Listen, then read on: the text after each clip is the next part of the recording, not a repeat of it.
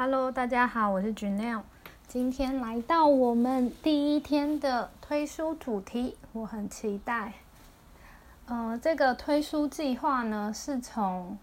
我二零二零年，我记得是上半年的时候看了一个比尔盖茨的年度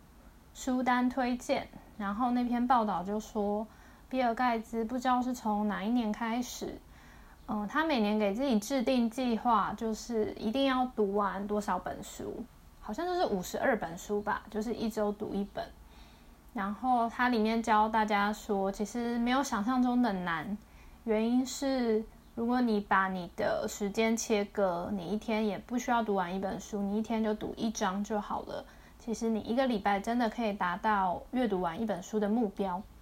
所以我看完他那个。文章的解释我也觉得蛮可行的，然后就想要做做看。因为其实我本身也蛮喜欢看好书的，只是嗯之前工作太忙，其实还蛮没有时间继续看新书。然后既然嗯就是不需要一次看完的话，我觉得这方法还可以做看看。因为我以前的习惯是，就像看那个小说啊，就是你呃你看一看，你会觉得哦情节很入胜。你就会想要一天就把它看完，一次把它看完。但是，呃，长大之后其实会觉得，会发现啦，以前学生时期的那些，哇，有一整个下午可以就让你这样去看完一本书，是非常奢侈的一件事。所以，我觉得出社会之后啊，要换方式去呃看书，嗯，才有办法让你继续在这个很忙碌的时间单位之中，也不断有吸取新知。所以，我从二零二零年大概是我不知道，好像三四月看完那个报道之后，我就决定要去做。所以可能是从四月，对，没错，四月开始就是有这个计划，我自己给自己的计划。于是我就，其实我后来没有到一周看一本啊，但是可能一个月会看到一本这样子。好，所以今天第一次做这个主题呢，我想要跟大家推荐的这本书叫做《雪球巴菲特传》。那这本其实是一个二零一八年出版的书，呃，也不算太近，然后也不是巴菲特自己写的，但是是巴菲特唯一一本别人帮他写的自传，可以这样讲。嗯，帮他写的这个笔者呢，是他一个记者朋友。那当初他就是认识了巴菲特之后，他觉得他的故事非常的传奇，就问巴菲特说：“哎，你有没有想要把你的人生写成书？”巴菲特说：“是有想过，但是我自己的文笔不好，而且要蛮花时间的。比起写书，他其实更喜欢，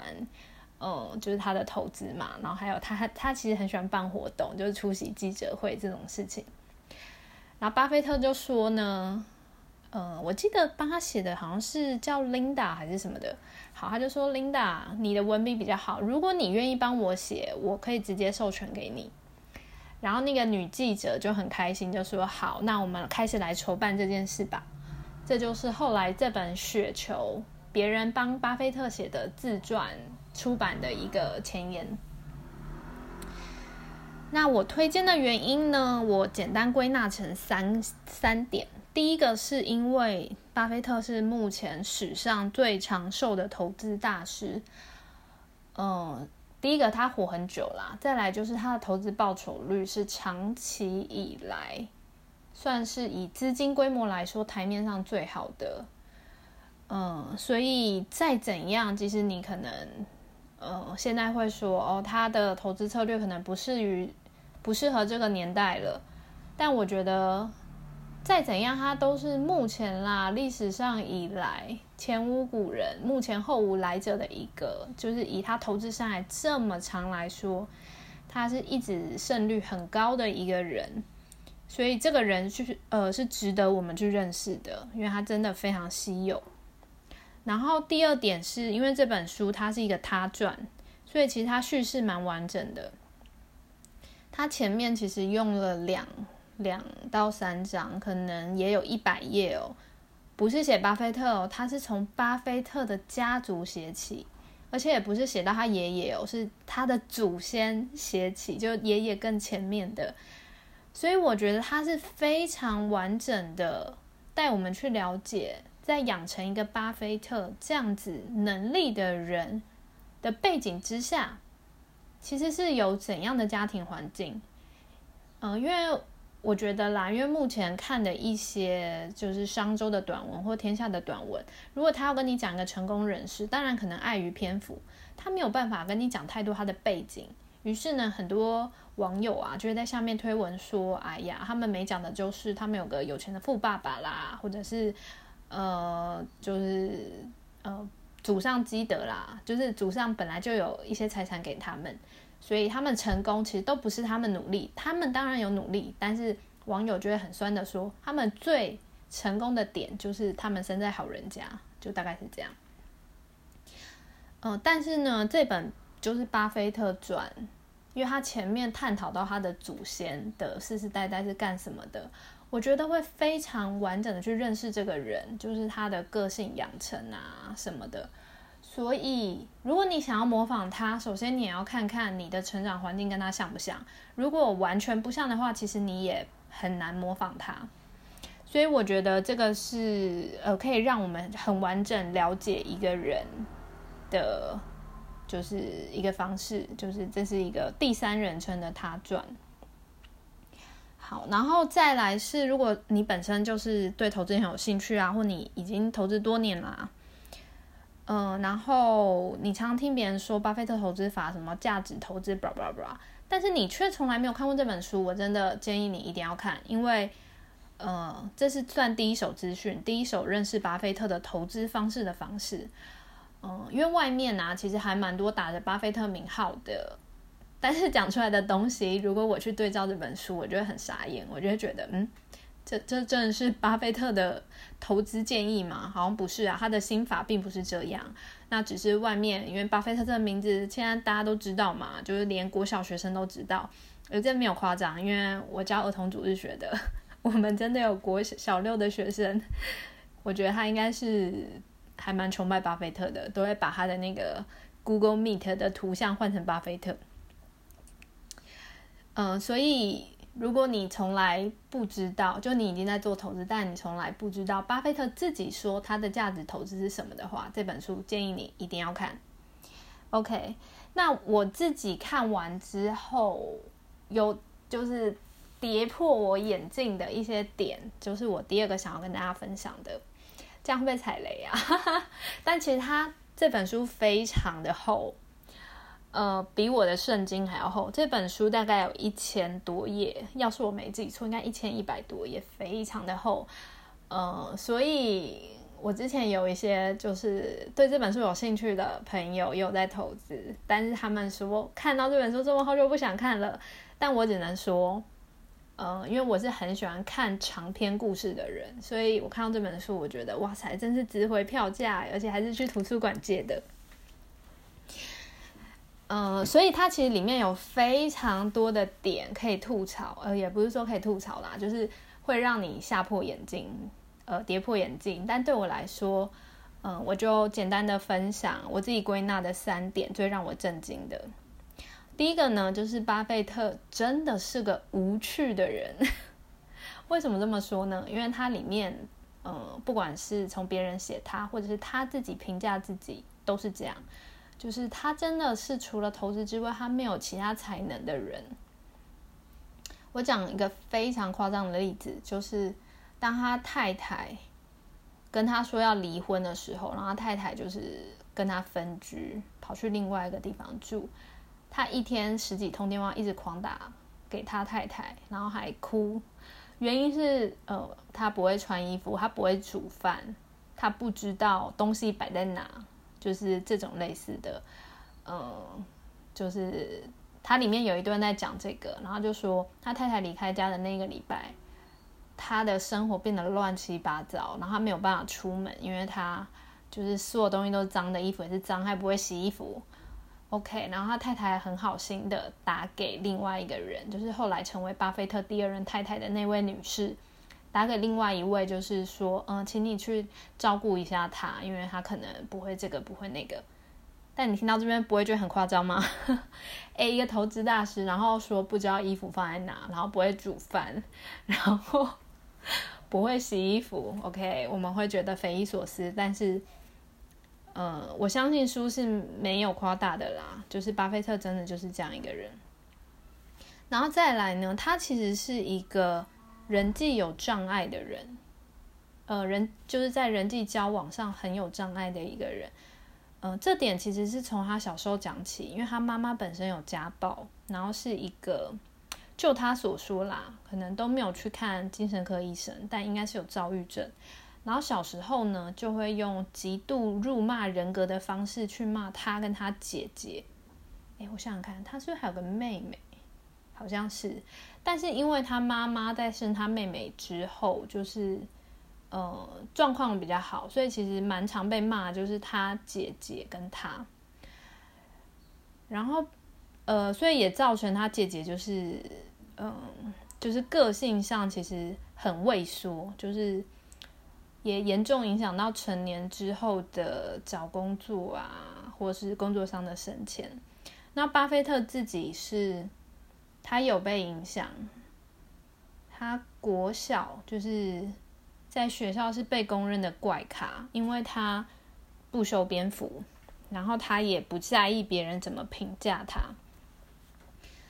嗯，然后里面是有讲到说，他第一次开始想要改善这个人际形象，是好像是他中学的时候，因为他想跟女孩子约会，所以其实是这样的一个怪咖，他还是想要跟别人交往，有这个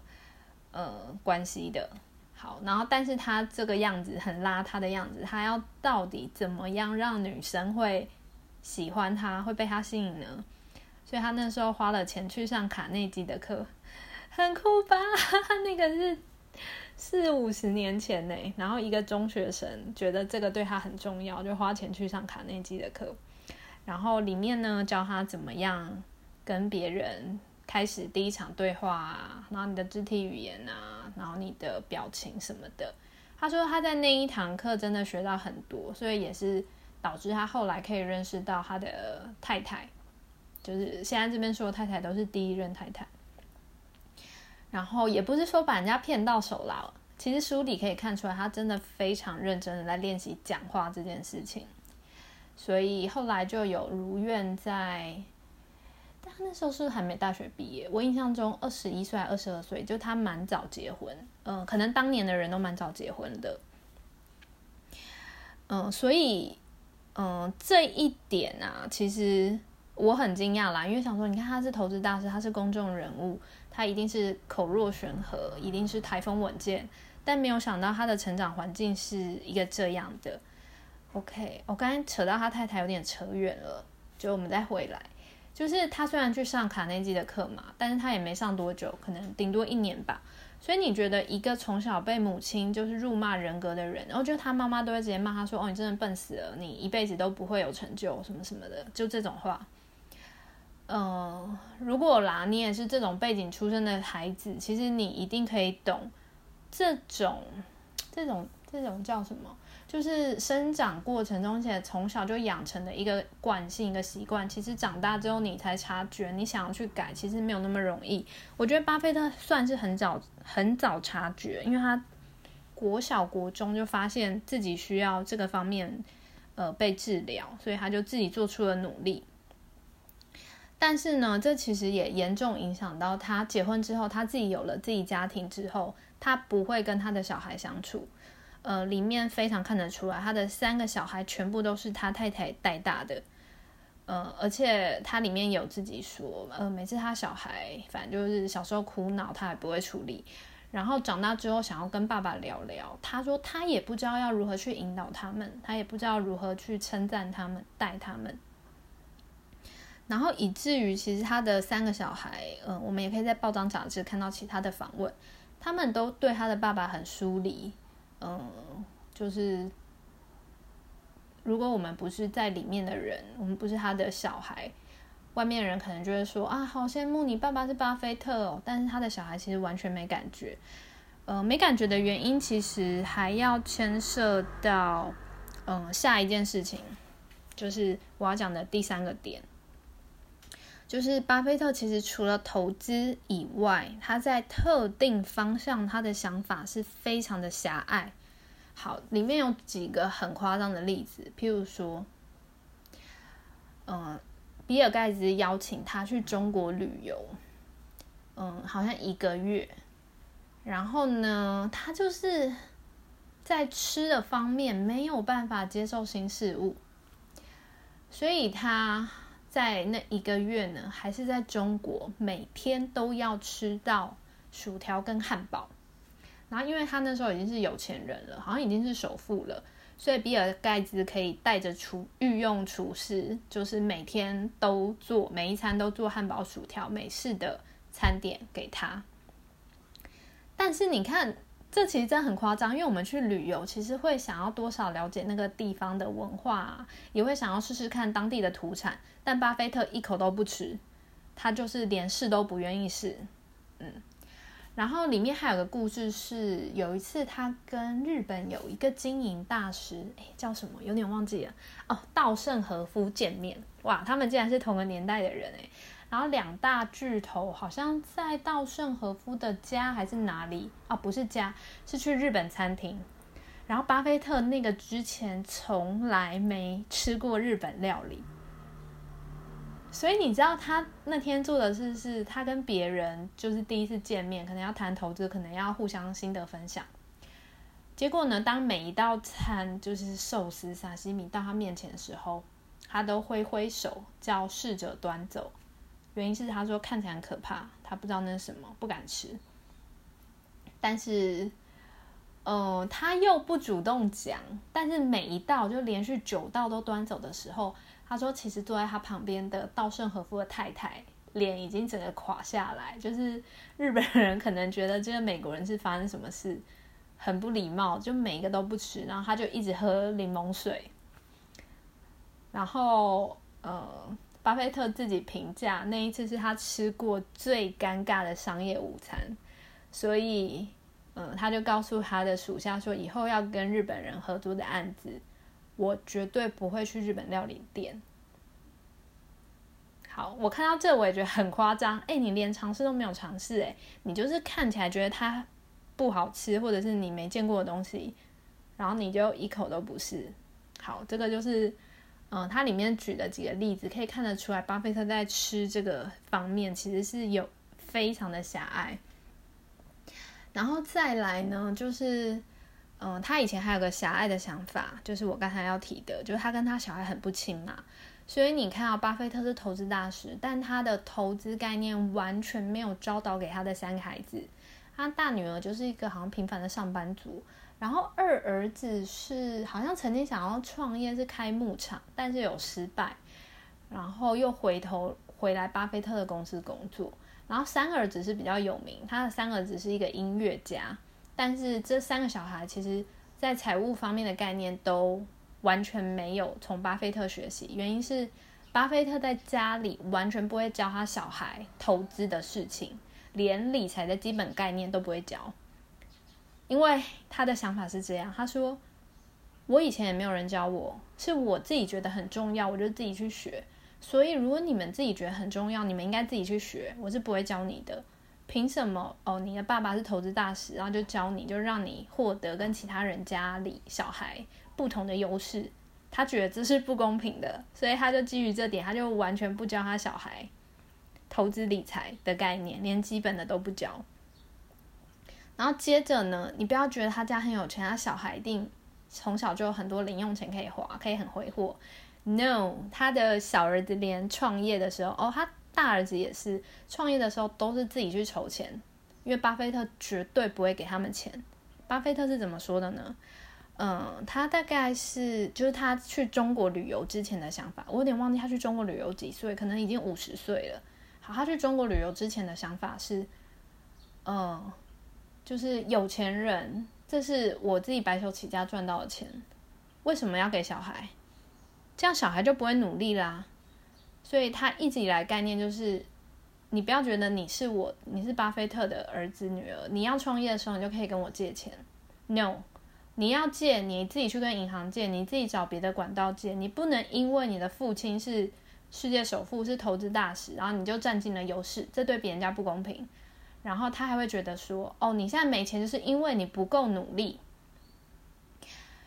嗯，因此呢，他在去中国旅游之前，他一直有一个想法，就是不是他一直有个想法啦，他一直都在做的是，他虽然有基金会，但是呢，他说，呃，他也会帮他小孩存股票，但是在他活着的时候，小孩子绝对不能动用到那个资金，也不能动用到那个股票。他说，这笔钱只能等他往生之后，小孩子才可以继承。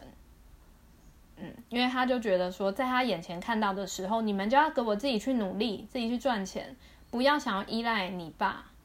OK，但是我为什么我刚才一直强调中去中国旅游之前跟之后？因为书里就说他是在去中国旅游之后这个方面，呃，这个想法有了一百八十度的大转变。因为他说他在中国旅游的时候呢，带他们的导游其实跟他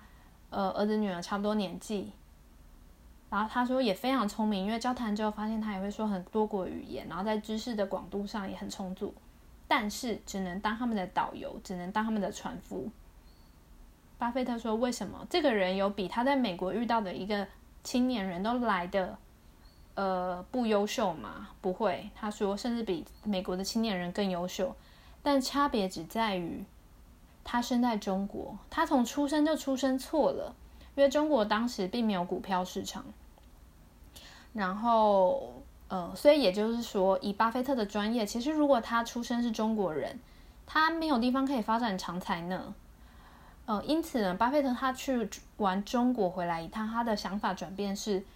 他以前一直觉得每个人只要努力就一定会成功，就像他一样，因为他就是努力上来的。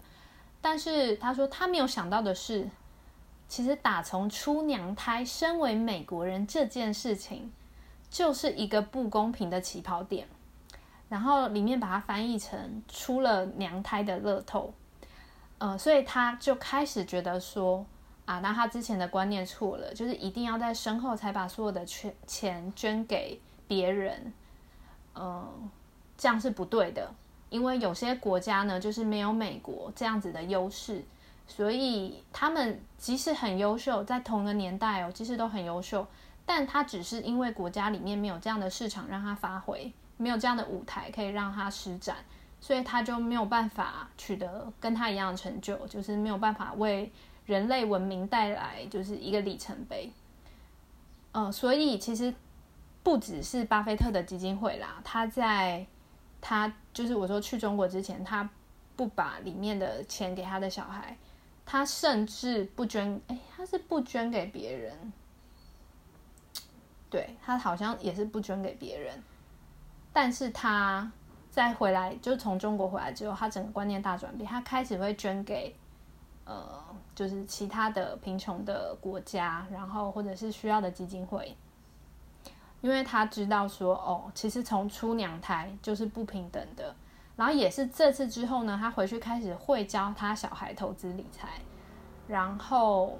也愿意有条件的借给他小孩钱，然后好像也让他后来好像让他大女儿去管基金会，然后大儿子对有条件的借他创业基金，然后小儿子好像也是呃，他有提供他就是音乐巡回演出的创业基金。因为这个之前啦，就是我要说他跟他小孩关系很疏离，然后还有他这个想法，特定想法是很狭隘的，也有体现在一件事情上，就是呃，他女儿好像就是结婚五年左右的时候想要装潢新家，但他们那时候手头很紧，他想要跟他爸爸借三万美金装潢，巴菲特都不借，叫他跟银行借。你知道三万美金多少吗？就是如果以前三十元汇率来算，大概才台币九十万呢。这其实对巴菲特来说不是大钱，但连这样子的小钱，巴菲特都说你不要想要从我这边拿到，你就可以看得出来他是，呃，他其实不是吝啬哦，因为他的观念一直以来都是因为你不努力，所以你没钱，然后你现在只是因为我是你爸，所以你找我。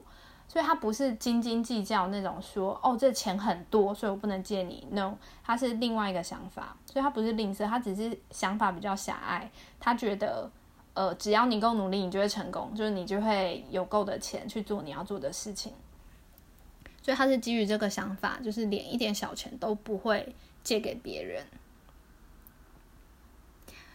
嗯，对我大概就讲完了。就是我看完之后，其实我真的很震惊，是哇，巴菲特他其实就是真呃，如他其实他之前在报章杂志有讲啦，他一直有说他的小儿子比他有才华，就是那个音乐家。然后原因是因为巴菲特觉得自己只会投资。然后我以前觉得说哦，巴菲特很自谦，但我看完《雪球》这本书，我觉得呃，我就真实知道说他其实不是自谦，他其实 真的就是除了他的工作领域之外，他在生活人生的其他领域是嗯，甚至是比一般人还要弱的。就那个能力，OK，好。然后，但是呢，这本书看完之后，我觉得还是有值得学习的地方。嗯，第一点呢，就是巴菲特很擅长倾听自己内心的声音，因为像他当年啊，他们都说，你做投资，你就一定要搬家到华尔街，你才可以取得成功，因为最优秀的人都在那边，最新的消息都在都从那边出来。但是巴菲特那个时候他是考虑了成本，就是他去那边，他要离开他家，他要房租嘛，而且华尔街又更贵。他考虑了成本之后，然后还有考虑客观性，就是为什么一定要去那边才能取得成功？除了可能有比较厉害当时的电脑数据机之外，嗯，并没有比较好啊。因为其实他们当年的电脑还不是像我们现在就是很快啊，全球连线啊这样子，比较是主机。那种单机的，所以巴菲特他后来综合考量了成本跟到那边资讯也不一定比较快这件事情，他决定继续待在他的家乡，就是做证券。所以他的家乡现在也变很红，是因为他变很红，但其实他他原来家乡只是一个农庄，他就从那边起家。我觉得就是有这样不要人云亦云、清新的思维很重要啦。就是这其实也跟在人生决策或投资决策的时候是一样的。然后第二点就是诚实，就是巴菲特他其实一路走来，他都算诚实的。虽然在投资的过程中，别人很爱问你名牌，这个时候他会选择不讲。你不能说这是他不诚实啊，这是他的机密，这是他的专业。然后我说他的诚实是他在很多事情上。嗯，书里有说过，他好多次去拯救，诶，快要破产的公司，然后他怎么样跟，有点像怎么样跟 SEC，嗯，联准会的主席什么去沟通，嗯，事情，你就会发现他说，他其实是即使知道很艰难，他还是会开诚布公，因为他觉得唯有这样才是做生意的方式。我觉得这个也是要去学习的。然后再来就是他的观念啦，就是认为有钱人的钱不应该留给子孙，造成社会更加的不平等，应该在身后都捐出去。好，他本来想法是这么绝对啦，就是有回应到我刚才说，因为他觉得哦，你不要以为你是我小孩，你就可以自然继承这么大笔钱，然后比别人厉害，所以他本来想要身后都全部捐出去，但他后来从中国回来之后想法改变嘛，所以开始给他小孩零用钱。呃，当然就是适量的，他也没有给过多。嗯，然后他也开始在生前，就是捐钱。不过，我觉得他认为有钱人的钱呐，不应该多数留给子孙。我觉得这概念是很棒的。这其实，在亚洲不太有人讲这个，因为大家就觉得哦，我要扩大我的家族什么的。但是，我觉得西方的这个什么。想法已经跨越到人类文明的下一个 level 了。他们更觉得是取之于社会，用之于社会，然后希望促成大家是共同平等竞争，即使要竞争，但其实他们的模式更是和平相处啦。OK，这就是我在去年七月的时候看完《巴菲特雪球传》。哎，雪球巴菲特传之后的一些感想，然后跟大家分享。然后最后呢，关于巴菲特他自己的投资策略啊，嗯，我个人觉得其实不太适合用到现在了。原因是呢，呃，不管适不适合啦，就是说不是每个人都可以学习的。原因是呢，你真的去看才会知道它怎么运作。其实。